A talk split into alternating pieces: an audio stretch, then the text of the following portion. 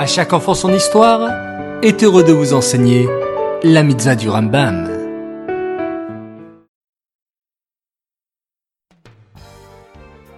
Shavuatov les enfants, bonsoir, j'espère que vous allez bien. Baruch Hashem. Aujourd'hui nous sommes le 12 qui se lève et nous avons deux mitzvot du Rambam à apprendre. Écoutez attentivement.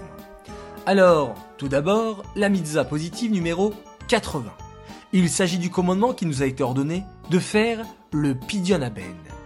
Racheter le premier-né humain, c'est-à-dire le premier-né de la femme, même si ce n'est pas celui du mari, et de faire don de ce montant d'argent à un Kohen.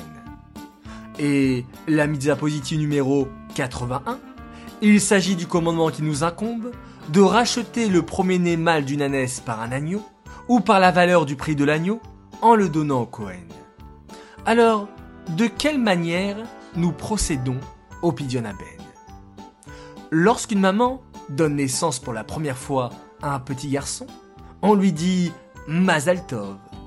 Et la Torah nous impose que l'enfant appartient au Cohen jusqu'au 30e jour.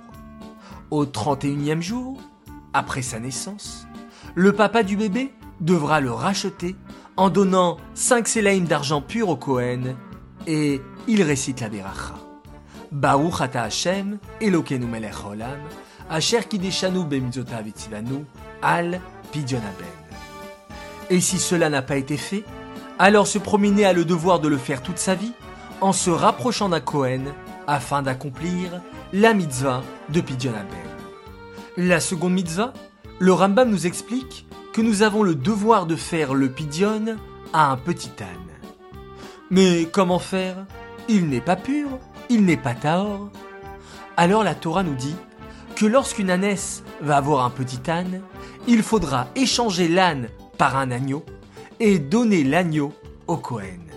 Et le propriétaire de l'ânesse récitera la beracha suivante Baruch ata Hashem, Elokenu melech asher kideshanu bemzotav etzivanu, al pidyon peter chamor.